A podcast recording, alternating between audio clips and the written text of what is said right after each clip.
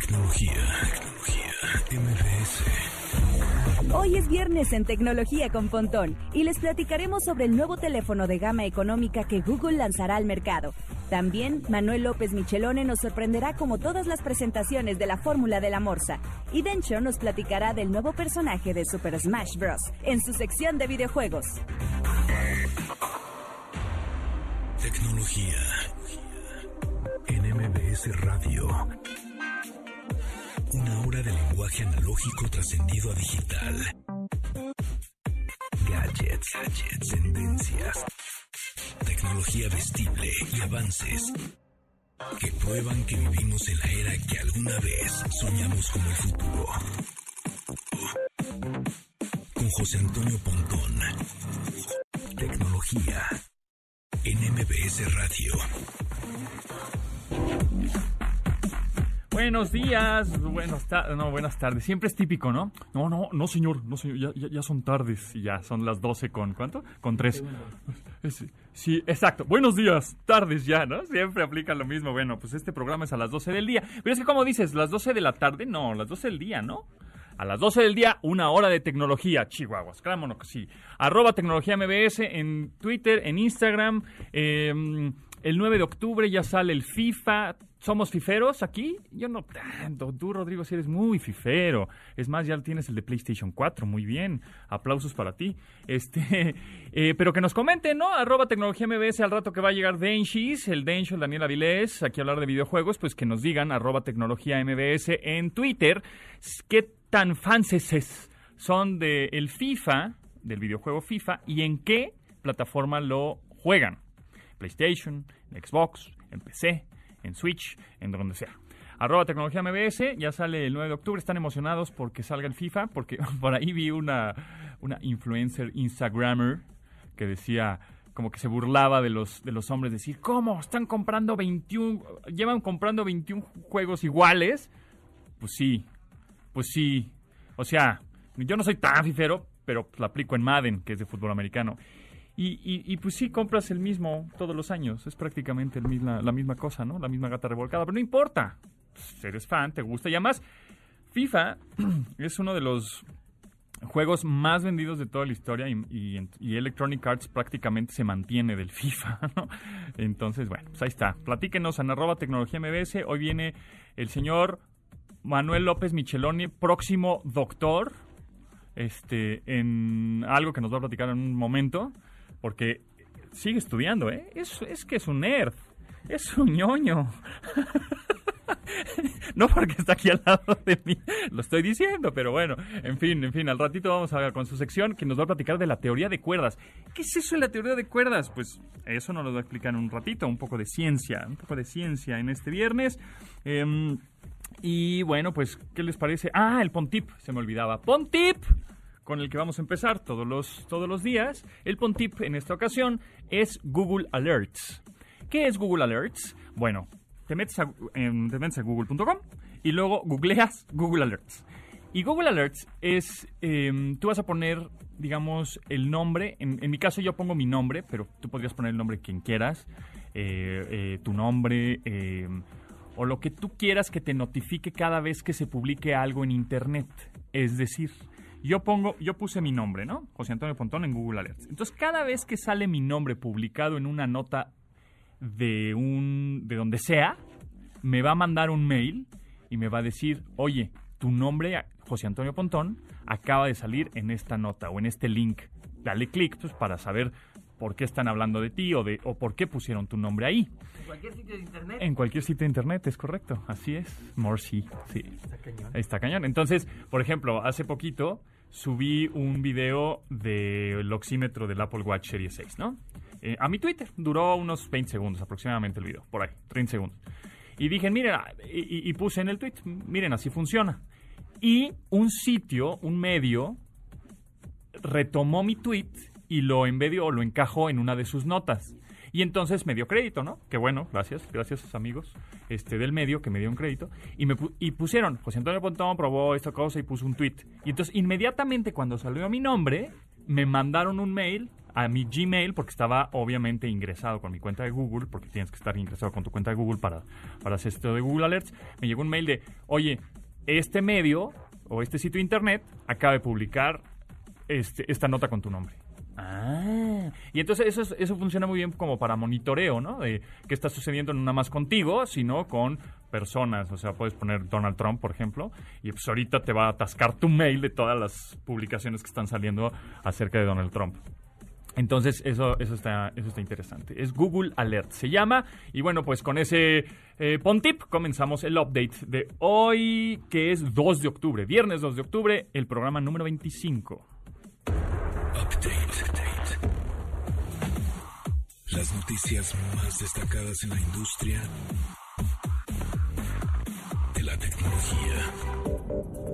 Google entra en la carrera del 5G con su teléfono inteligente Pixel 5, cuyo precio oscila los 15.500 pesos aproximadamente. Según Rick Osterloh, jefe del área de hardware en Google, lo último que necesita el mundo es otro teléfono que cueste más de 20.000 pesos, por lo que espera que este nuevo artefacto permita al gigante del buscador figurar entre los principales del mercado de la telefonía móvil. Desde que empezaron a participar en este mercado en 2016, el móvil de Google ha tenido problemas para posicionarse como un competidor relevante en el mercado de telefonía inteligente ante el dominio de iPhone, Samsung y Huawei, por lo que se espera que pronto encuentre la posibilidad de ser considerados por el público y se convierta en uno de los principales competidores también, aunque en México pues todavía no está disponible. Tecnología, tecnología, las personas afectadas por los incendios en el estado de Washington han logrado mantenerse en línea gracias al ancho de banda de la red satelital provista por SpaceX. Este emergente servicio de Internet ha hecho posible la conexión para los habitantes del pueblo de Malden, donde el 80% de los hogares fueron destruidos. El Departamento de Manejo de Emergencias del poblado comentó que Starlink abasteció de siete terminales a la oficina de los puntos que más hacía falta, por lo que hizo posible su operación ante los devastadores siniestros provocados por el fuego en el área. Además de comentar que la conexión funciona prácticamente en todos lados, el ente gubernamental señaló que la latencia es de aproximadamente 30 milisegundos, lo que equipara la velocidad de Internet fincada en la Tierra. Aunque nadie de Starlink o SpaceX ha declarado algo al respecto, Elon Musk, CEO de la compañía, expresó mediante un tweet que le alegra que SpaceX fuera de utilidad. Tecnología Amazon anunció un nuevo dispositivo que permite identificarse o pagar con el uso de la palma de la mano. Aunque el producto es criticado por los riesgos de privacidad, parece ser una buena opción en estos tiempos de pandemia. Se utiliza de manera sencilla, donde la primera ocasión que se use requiere la inserción de tarjeta de crédito y un escaneo de la mano. Posteriormente, solo se requiere de la palma sobre el dispositivo para que la tienda de en línea pueda hacer el cargo requerido. De acuerdo a Dilip Kumar, vicepresidente en tecnología y ventas minoristas de forma física en Amazon, el uso de la mano apunta a que es un rasgo más privado que otras alternativas biométricas. Por el momento, estos se pueden localizar en dos tiendas de Amazon Go en Seattle, donde no toma más de un minuto el cruzar la puerta e identificarse. La implementación común de esta técnica tomará un largo periodo aún y no tiene fechas definidas para su exportación. Con miras a combatir el coronavirus, el gobierno federal mexicano hará un recorte de fondos a áreas de investigación y desarrollo para destinar los ingresos al sistema de salud. Tal medida augura la eliminación de hasta 109 fondos y fideicomisos destinados a cultura, desarrollo y ciencia para así fortalecer los organismos de salud. El dictamen con proyecto de decreto obtuvo aprobación de 20 votos contra 5 rechazos y una abstención para así recaudar 68 mil millones de pesos dirigidos a la salud. Con esto serán 60 fondos destinados a estudiantes mexicanos en el extranjero para desarrollar sus estudios en ciencia e investigación, 26 más de academia en centros públicos de investigación, además de afectar directamente al periodismo e industria cinematográfica. Tecnología MBS Searching El significado de los términos tecnológicos. Si alguna vez has recibido correos impersonales de información que no te interesa y que no tienes idea cómo llegó a tu inbox, probablemente lo que ves es un correo spam, también conocido como correo basura. Estos mensajes no solicitados o de remitente desconocido suelen ser contenido publicitario. cuyo contenido no necesariamente benéfico y, aunque no todos son dañinos, algunos contienen virus y páginas filtradas que ralentizan el funcionamiento de nuestros ordenadores. La palabra proviene de la comida enlatada conocida como spam, la cual enviaban a los soldados en las épocas de la Segunda Guerra Mundial como alimento enlatado. El término se comenzó a popularizar en informática tiempo después gracias a un sketch de Monty Python donde se servía spam en todos los platos como modo de saturar y fastidiar al comensal, tal y como funciona con estos mensajes no deseados. El liguero.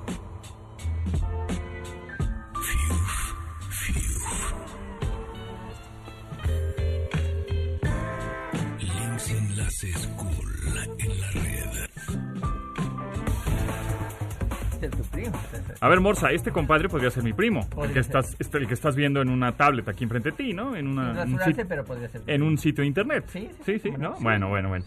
El sitio de hoy, en el liguero de hoy, porque pues así se llama la sección, el liguero, porque eh, recomendamos ligas Ah. interesantes que te podrías en- encontrar en internet. De pronto unas útiles, otras no tan útiles y otras sorprendentes como esta. Ok, Que se llama thispersondoesnotexist.com. ok.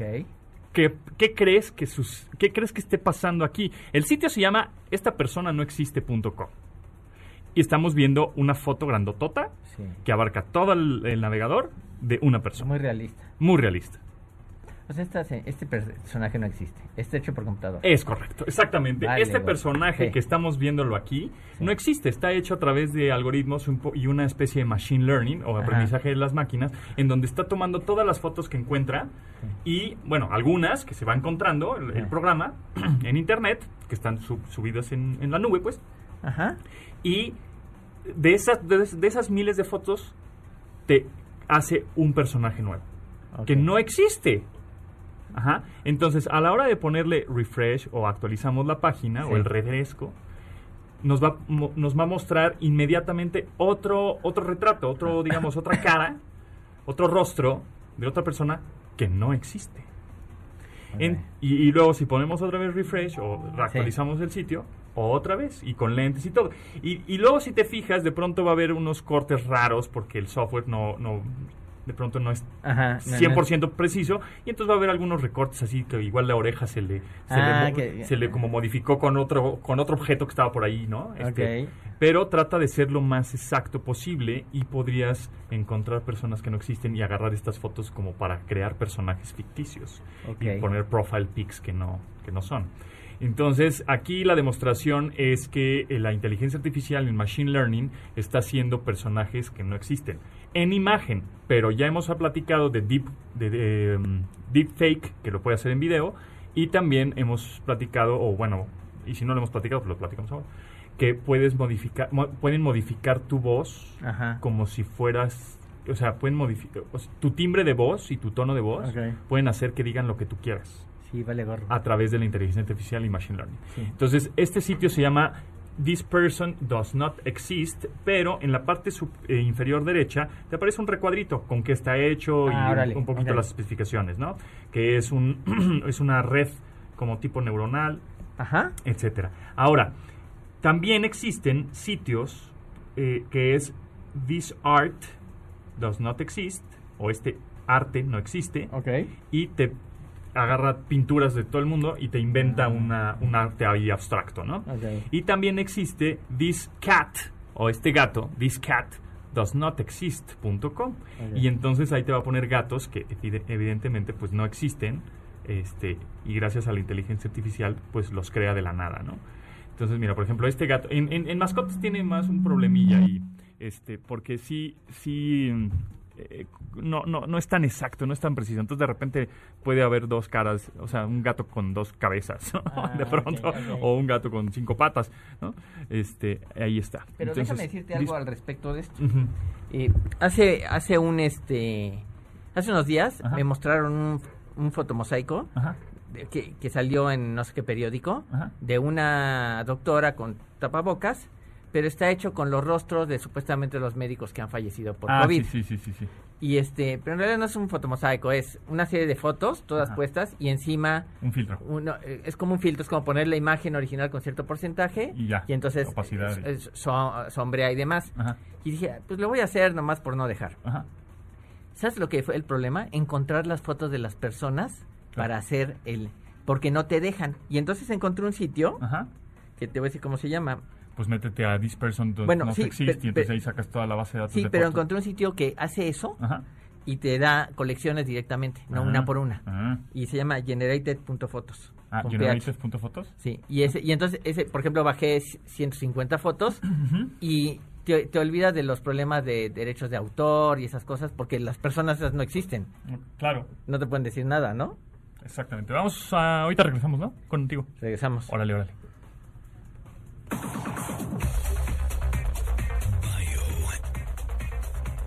Personaje de la semana.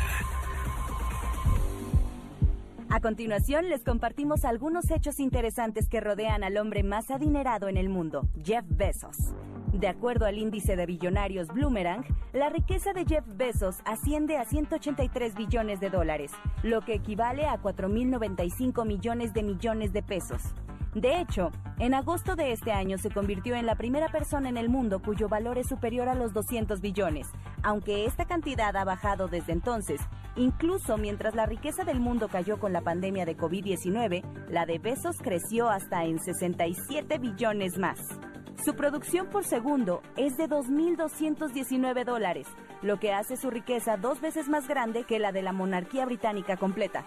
Como auténtico amante de la lectura, decidió comprar en 2013 el Washington Post. Para modernizar al periódico con más de 142 años de historia, se ha encargado de incrementar la cantidad de lectores vía contenido digital y la ha inyectado de nueva tecnología.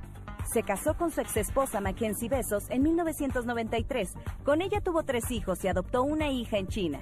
Es fanático de la serie Star Trek. Incluso hizo un cameo en la película Star Trek Beyond, en la que se disfrazó como un extraterrestre. Aunque se podría suponer que deja que sus trabajadores hagan las labores para corregir los problemas de sus compras, cuando el problema es muy grande, Jeff Bezos permite que los clientes le contacten directamente y él se encarga de dar solución al conflicto.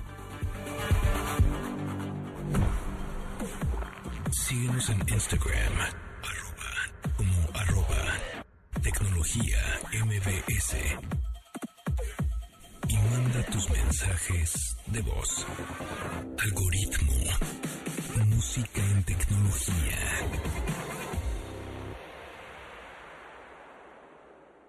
Beautiful tires, huge cars, sunset, no filter.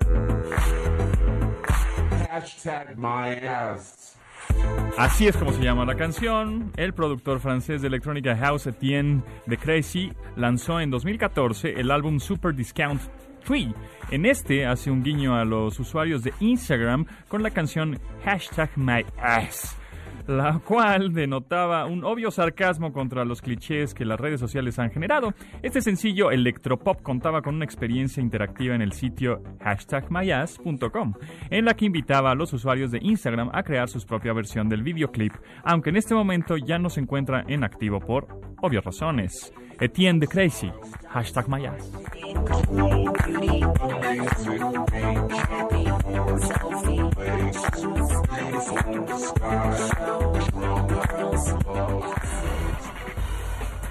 La fórmula de la morsa. Física y ciencia con Manuel López Michelone. Es correcto, y aquí está Manuel López Michelone, alias La Morsa, ¿Así y nos va... Así se Así llama. me. ¡Wow! ¿No sabías que se llamaba así Densho? No. que tú, que no, Pensé tú- que tú- se llamaba Pablo. ¿Tú no te llamas Densho? Pablo Morza. ¿No te llamas Densho tú? Yo sí me llamo Densho. Ah, ¿es tú no? Claro que sí. Ah, está bien. Exactamente. Manuel. López Michelone, alias La Morsa, eh, ahora nos va a platicar en su sección qué es la teoría de cuerdas. ¿De qué me estás hablando? Mira, Pontón, eh, en, en la física lo que se busca es las últimas verdades. ¿Por qué la ciencia funciona como funciona? ¿Por qué la naturaleza hace las cosas como las hace? Ay, Demócrito fue el que inventó el término de átomo. Ajá. Y entonces dijo que el átomo era indivisible, eso es lo que significa, que no se puede dividir más. Casualmente el átomo sí se puede dividir. ¿no? En protones y neutrones y, y electrones y demás. Pero aún así, los, eh, se supone que en el núcleo hay partículas todavía más pequeñas que son los quarks. Ajá. Y entonces, el caso es que todos los días se encuentran partículas nuevas, es una jungla de nuevas partículas con, con una serie de propiedades que no se tenían antes. Entonces, como no sabían qué propiedades eh, podían eh, nombrarlas, empezaron a ponerle sabor y olor y color, aunque solamente son nombres a las propiedades de, eso, de esas partículas súper chicas que son prácticamente puntuales, son prácticamente no se, bueno, no se pueden ni ver, desde luego, ¿no? Pero sí puedes ver los trazos que dejan. Ok. El caso es que eh, así nació la, la teoría estándar, el modelo estándar de la mecánica cuántica, que trata de explicar cómo funciona el mundo a través de protones, neutrones, las partículas elementales. Pero por alguna razón, eh, no se puede entender, no se puede meter en, en el modelo estándar que ha tenido mucho éxito, que es, el, que es la teoría de la física con más éxito, o sea, con más capacidad de predicción que existe. Ok. Eh, no se ha podido meter la gravitación. La gravitación está como aparte. Ajá. ¿no? Y, y no se ha podido incluir como una, como todo en una sola teoría. Ok. Einstein quiso hacer la, el- la gran teoría unificadora de todo eso y pasó los últimos 30 años de su vida y no, No lo logró. logró, ¿no? El caso es que en el 70 y tanto, 74 por ahí, dos científicos de los cuales su nombre no me acuerdo y no me quiero acordar porque la teoría de las eh, inventaron la teoría de las cuerdas. Ajá. Y la teoría de las cuerdas, hicieron un artículo que no eh, mucha gente no prestó mucha atención a- a- al mismo. Pero con el tiempo alguien dijo, ay, mira, esto pudiese ser una opción. Bueno, lo que dice eh, más o menos es lo siguiente. En lugar de hablar de protones, neutrones y, y electrones y estas partículas elementales, en realidad lo que estamos hablando son de, de cuerdas, de pequeñas cuerdas que están enlazadas y que vibran de alguna manera, en particular. Eh, ¿Fueron ya, las cuerdas de una guitarra? Pero así muy chiquitas y enlazadas, como, una, como un circulito. Como un círculo. Ok. Sí, pero son tan chiquitas que ni se pueden ver. Ok. Entonces son en realidad objetos matemáticos. Pero la manera en cómo vibran, porque están vibrando todo el tiempo, son lo que tú ves como un protón o como un electrón o como un, no sé, como, como alguna partícula muy específica. Ujú. Su manera de vibrar. Decía Tesla que si querías entender la, na- la naturaleza tenías que pensar en vibraciones, porque todo era vibraciones. El frío y el calor, por ejemplo, cuando tienes frío, las partículas eh, quiere decir que vibran Se menos Se mueve. Ajá. se mueven menos. Si tú pones algo a calentar, pues las partículas se mueven más el rápido. sonido, el vibración. el- Todo es vibración. el de, acu- color, de acuerdo a. Tesla, todo es vibración. Ok. Y entonces, la teoría de las cuerdas pretende decirte que, ¿sabes qué?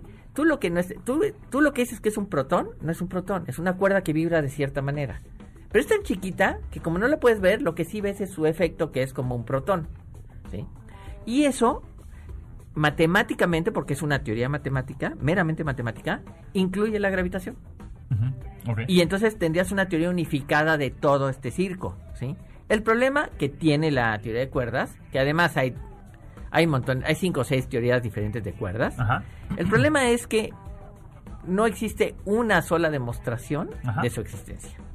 Ok. No existe nada. Todo es un planteamiento teórico, ¿sí?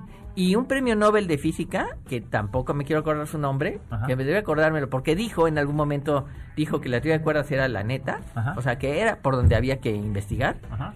Después se arrepintió y dijo, la verdad es que no sabemos de lo que estamos hablando. O sea, nada más estuvimos investigando a lo burro porque... Lo no, porque no sabemos ni de lo que estamos hablando. Y entonces, eh, la teoría de cuerdas es la gran promesa, pero llevamos desde el 74, vamos, se va a cumplir cuarenta y tantos años, de una teoría que todavía no está claro si de verdad funciona. Y si funciona, ¿para qué sirve? Ah, para explicar y predecir. Toda teoría en física Ajá. tiene, tiene que predecir. Por ejemplo, voy a hablar de algo que nos, eh, que, que nos tiene presentes todo el tiempo, son los temblores. Si, si yo sé cómo un temblor se da, por ejemplo, yo puedo, yo sé que hay algunos elementos que se dan antes del temblor. Que por ejemplo, algunos perros ladran más y qué sé yo, ¿no? Sí, pero pe- bueno, pero eso, eso es, eh, eso es anecdótico. El hecho está en que, por ejemplo, donde va a haber un temblor, eh, hay más gas radón que sale de la Tierra. Se ha demostrado. Entonces, si tú pudieses medir en todos lados donde normalmente hay temblores, cómo es el gas radón y cuánto sale, si pudieses medir la cantidad de gas, podrías decir, puede ser que vaya a temblar, Ok. ¿no? Bueno, eso es una teoría. Ahora, si tú haces demostraciones de esa teoría y predices, dices, ah, mira, está, está saliendo más gas, quiere decir que en 24 horas puede temblar. Entonces tú ya estás atento. Ok. Ahora, se tiene que cumplir la predicción, porque si no se cumple, pues estamos como que ahí viene el lobo y no viene y no llega nunca, ¿no? Ajá. ¿Sí? Entonces las teorías son tan buenas como su capacidad de predicción. Una teoría que no puede predecir nada, pues está muy padre, ¿eh? pero A no ver, una, nada. una teoría que tenga casi casi el 100% de predicción. Pues la mecánica clásica. Por ejemplo, si tú vas a 100 kilómetros por hora y chocas contra una pared, Ajá. te deshaces, porque la fuerza es igual a masa por la aceleración y se puede calcular la fuerza con la que chocas. ¿no? Y si vas en un coche que tiene una masa de 500 kilos, pues el golpazo que te das, Es tremendo. pero, pero eso predice, es inmediato, se predice, ¿no? Entonces, puedes saber lo que está pasando porque la capacidad de predicción de la mecánica clásica new- newtoniana, que la inventó Newton, Ajá. Es muy clara. Para todo nivel cotidiano funciona. Pero en la mecánica cuántica, que es todo a nivel chiquitito, de puntitos, de cosas que no se ven, ¿no? Y que solamente dejan trazos en una cámara de gas, ¿no? Que se llama cámara de niebla. Entonces ahí tienes que asumir cosas. Y dices, ah, bueno, esta trayectoria debe ser de un protón. Ah, pues muy padre. ¿eh? sabe? Pues quién sabe. Ahora, ahora, en la teoría de cuerdas se pretende que, que pueda predecir, pero no existe una sola predicción que haya funcionado. O sea, por eso te digo, un premio Nobel de Física que le iba a la teoría de cuerdas dijo un día, la verdad es que no sabemos de qué estamos hablando, mejor nos dedicamos a hacer ciencia como sabemos, ¿no? Ok. ¿Sí? Esa es la teoría de cuerdas, que es popular, ¿Y entonces para qué se estudia? Pues mejor no. no, es un modelo teórico Ajá. de cómo funciona el, eh, la naturaleza. Ahora, cuando alguien encuentre una manera de predecir cosas a través de eso y funcione, entonces te van a decir, ah, ok, tú no puedes ver eh, la- las estas cuerditas chiquititas, tan chiquitas, más chicas que los mismos protones y neutrones y demás, ¿no? No los puedes ver. Pero como vibran, te hacen ver como un protón, un neutrón, y además puedo predecir nuevas cosas. Si esas predicciones se dan, no importa que las vea, el modelo funciona. Los modelos se refinan y cada vez son más, eh, son más, eh, predicen más cosas. Ok. Esa es un poco la idea. Pero hoy en día es una teoría matemática que solamente tiene asidero en las matemáticas, pero no tiene un asidero en la física real, en lo que pasa en el mundo real, ¿no? La realidad. Bueno, pues ahí está. ¿Alguna duda? ¿Den- ¿Alguna duda? ¿Se quedan con dudas? ¿Dudas? ¿Alguna pregunta? No, me quedó muy claro. Todo clarísimo. Si no, arroba Morsa es su Twitter. Aquí te quedas un ratito más, ¿no? Me quedo aquí un rato Órale, más porque pues. está Densho. Está y es, vamos a echar el, el chal tecnológico. Sí. Muy bien.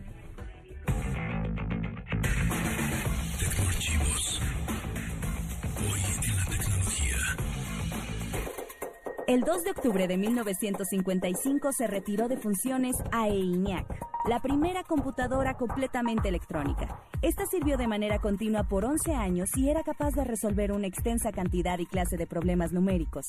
Su diseño inicial calculaba tablas de tiro de artillería para el Laboratorio de Investigación de Balística del Ejército de los Estados Unidos. Su consumo de energía era de 160 kilowatts, por lo que se creía que la ciudad de Filadelfia, ciudad que alojaba a ENIAC, sufría de apagones cuando ésta funcionaba. Su última activación fue hasta las 23:45 de un día como hoy de hace 75 años. Tecnología. MBS. El sábado 3 de octubre a las 8 de la noche, nuestra estación hermana Exa FM transmitirá el concierto ATT Reconecta con mi banda el mexicano, el 90s Pop Tour, Molotov y Fobia. Recuerda, es el sábado 3 por todas las redes Exa FM, así que hay que estar ah, muy atento porque se va a poner buenazo este concierto. De admirar sus avances, ahora somos relatores de cómo rebasa los alcances de nuestra imaginación. Tecnología. En MBS Radio. Regresamos. Himalaya. De admirar sus avances, ahora somos relatores de cómo rebasa los alcances de nuestra imaginación. Tecnología. En MBS Radio. Regresamos.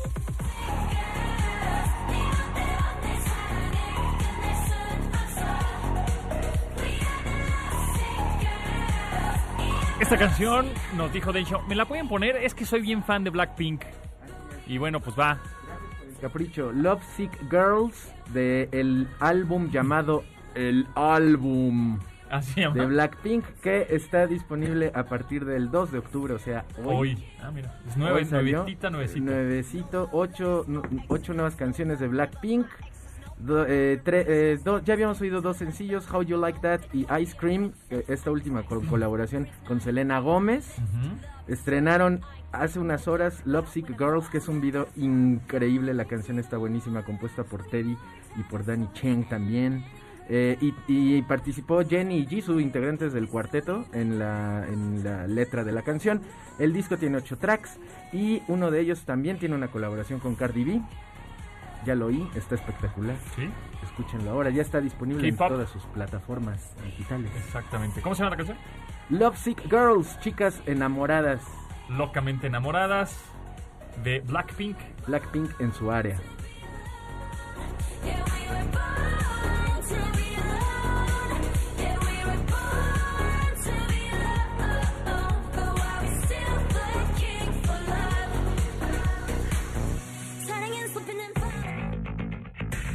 Videojuegos y diversión. En línea con Ben Show.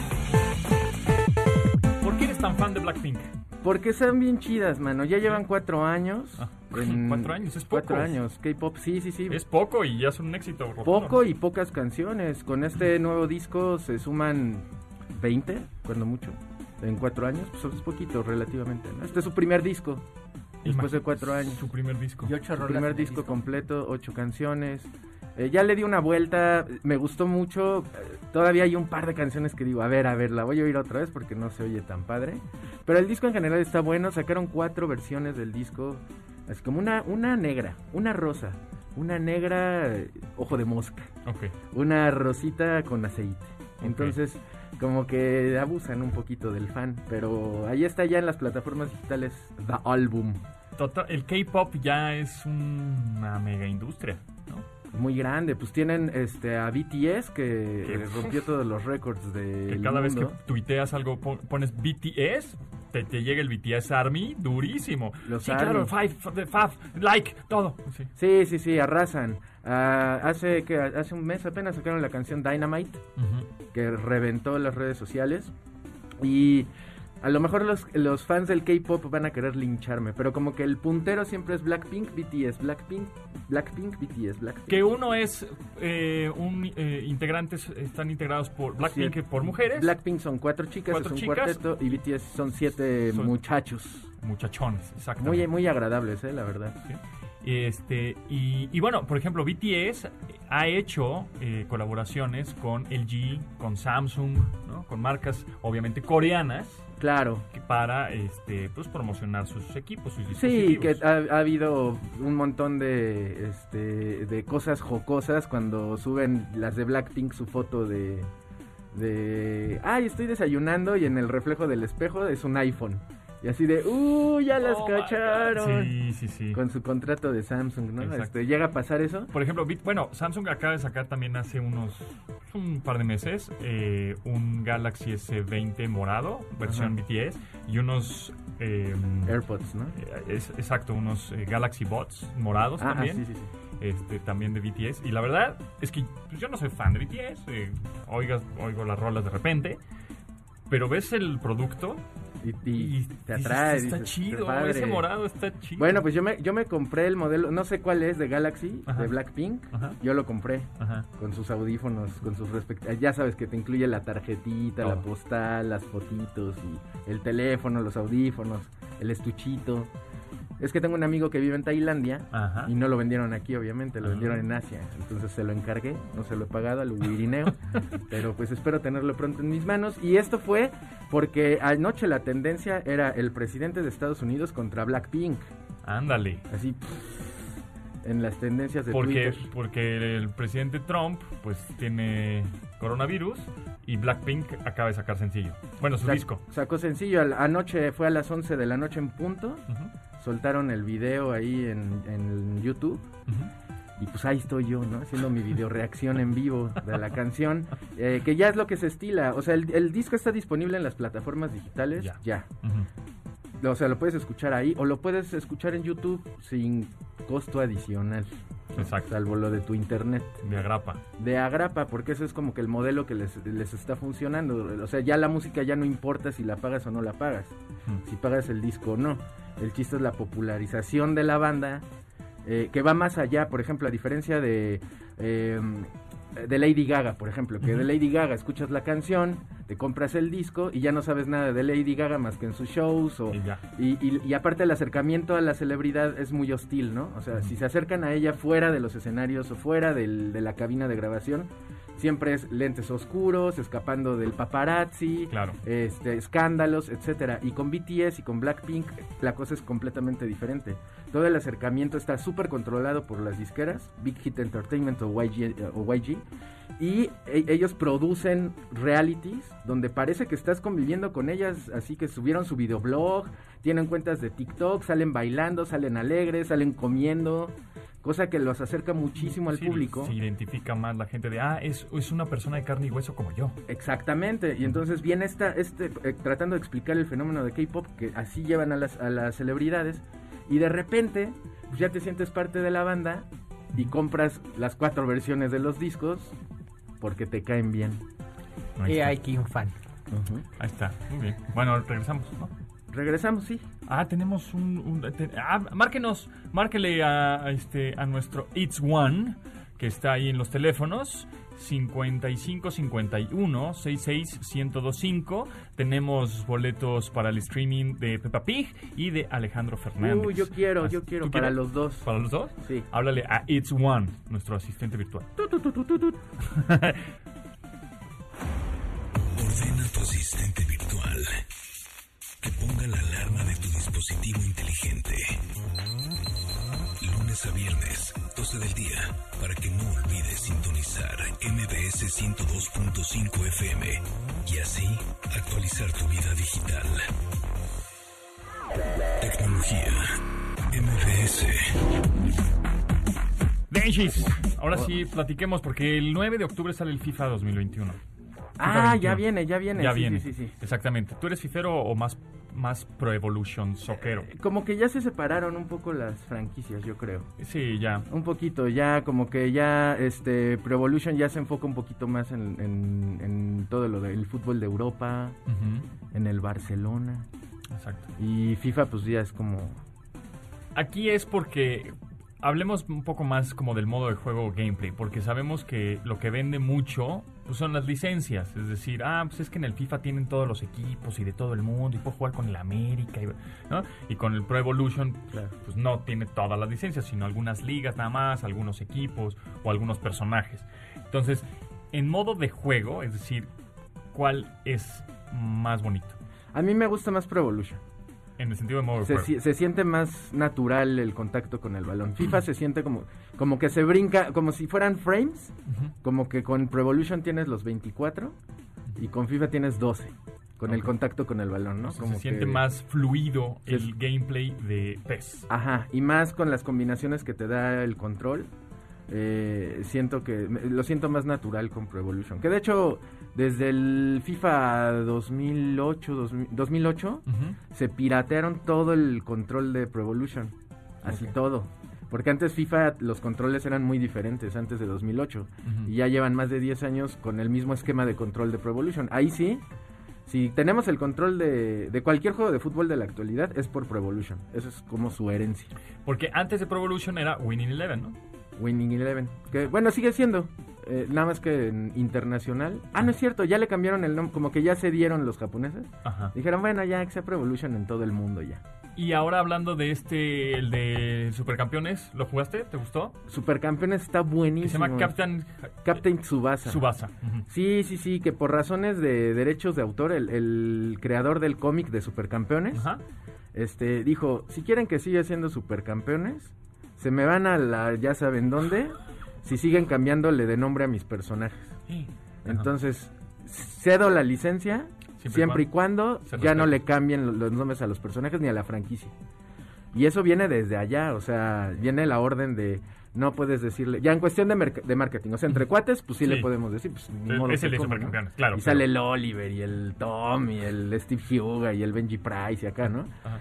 Pero sí, justo es, lo he jugado mucho en stream y hay muchas personas que dicen, no, si no se llama Oliver, yo no voy a jugar eso. ¿En serio? Así de cañón. Porque el nombre en japonés de al que ustedes conocieron Como en Supercampeones como Oliveratom, en japonés se llama eh, Tsubasa.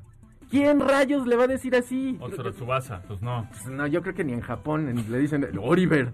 Yo creo, ¿no? Oliver. Oliver San. No, pues no, está cañón. Y todos los nombres son súper complicados. O sea, y mira que yo sé japonés. Y mira, sí, exacto. Ajá, y son nombres muy raros. Entonces, este. Pero la manda es. Así se llaman y te amuelas. Y no le puedes decir supercampeones. De manera oficial. Ok. Sea, ya a nivel marketing no le No puedes lo decir puedes decir, no lo puedes anunciar así. Captain Tsubasa. Entonces, sí, ¿Y si está bueno? Está entretenido. ¿Como para quién? Si te, te o sea, no gusta- es un simulador de, ¿Cuál, de fútbol juego- como cuál- FIFA o PES. cuál- cuál juego más jugabas de chavito? De fútbol. Así que decías, Eh, ah, está gol. padre. Es gol. Gol. Es gol. Ujú. Es un nuevo gol. Ok. Si este, si este juego hubiera salido en el 94, Hubiera que fue sido el auge del Éxito fútbol, rotundo. hubiera sido Game of the Year. Claro. Así te la pongo. Sí, porque además estás jugando con los personajes caricaturizados y con estas animaciones que veías cuando veías la caricatura de los de los supercampeones, que se veía así el pie y la cancha medio deformada y, y el balón medio eh, elíptico ahí. Claro, aquí lo que trataron de hacer fue un, un juego que pudieras digerir si juegas FIFA, pero el juego con el que lo puedo comparar es NBA Jam.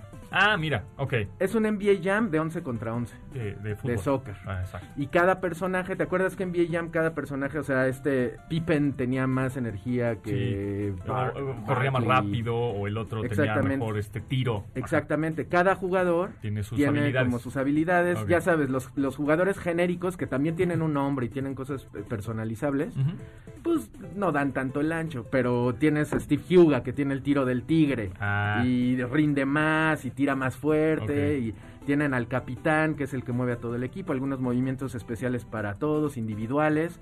eh, y está bien emocionante porque no se trata de meter siempre el gol espectacular, también puedes meter golecitos chiquitos. Ok. Así de, ah, te, medio te burlas al portero y un jugador X puede anotar gol.